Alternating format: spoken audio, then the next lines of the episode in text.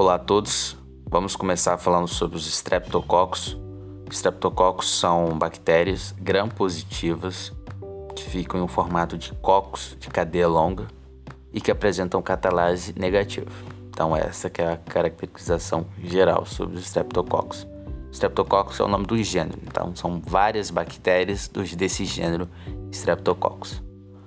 Quanto à sua participação no, no meio, existe uma participação tanto da microbiota, e aí lá, lá na microbiota você vai encontrar principalmente na cavidade oral e no trato respiratório superior, podendo encontrar também na microbiota intestinal. E também, além dessa participação em ser componentes do meio, também vão ser encontrados em algumas patologias. Alguns estreptococos são patológicos clássicos, ou seja, né, geralmente associados já a uma, doença mesmo, ou outros você vai encontrar como patológicos oportunistas, ou seja, só vai causar uma doença mesmo em algumas situações específicas, então conforme o surgimento de alguma oportunidade. Importante destacar que pós-infecção desses streptococcus você pode desenvolver sequelas pós-infecciosas. Então, o streptococcus se destaca por conseguir apresentar essas sequelas mesmo após a, a infecção.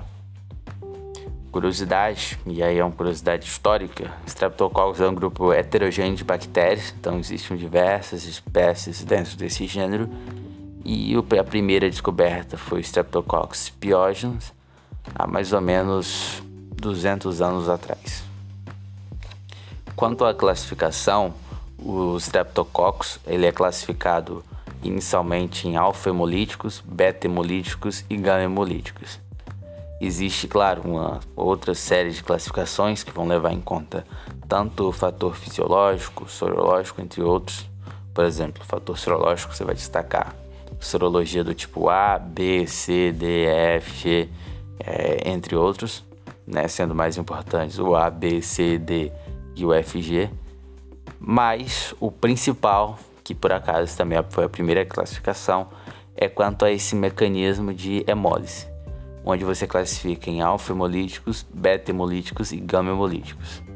Beta-hemolíticos são aqueles estreptococos que quando você coloca em uma cultura com sangue, o que, que vai acontecer com as hemácias ao redor dela? Vão todas sofrer hemólise ao redor. Então você tem ali um, um, um hemólise ao redor característico, e aí eu chamo esses, esses, esses estreptococos de beta-hemolíticos. Alguns estreptococos, quando você vai colocar sangue ao redor deles, apenas uma parte né, vai sofrer hemólise. Então você vai ter um halo parcial de hemólise. Isso eu chamo de alfa-hemolíticos. Enquanto que em outros streptococcus, quando for colocado sangue ao redor, não vai causar nenhum hemólise, tá? Então ela vai crescer normalmente sem causar nenhum hemólise. E aí eu chamo de gama-hemolíticos.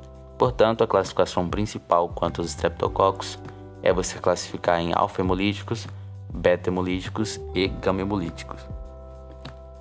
Bom, e agora você deve estar me perguntando, mas por que, que essa classificação ligada a essa hemólise é tão importante? Porque percebeu-se que, geralmente, quem é hemolítico, e aí mais especificamente os beta-hemolíticos, hemolíticos ao extremo mesmo, são geralmente os mais patogênicos. E quem não é hemolítico ou quem é pouco hemolítico, geralmente é menos patogênico, tem menos problema. E aí, né, você vai fazer é, toda uma série de exames laboratoriais e aí se você vê que aquele streptococcus, e aí como que eu sei que é streptococcus? Por causa daquelas características, gram-positivos, cocos grandes, né, alongados, é, sei também que são negativo à catalase. Então, eu sei que é, é um streptococcus. E eu, quando eu coloco em sangue, eu vejo que a hemólise dele é baixa, então eu fico mais tranquilo porque eu sei que a patogenicidade dele não é tão alta.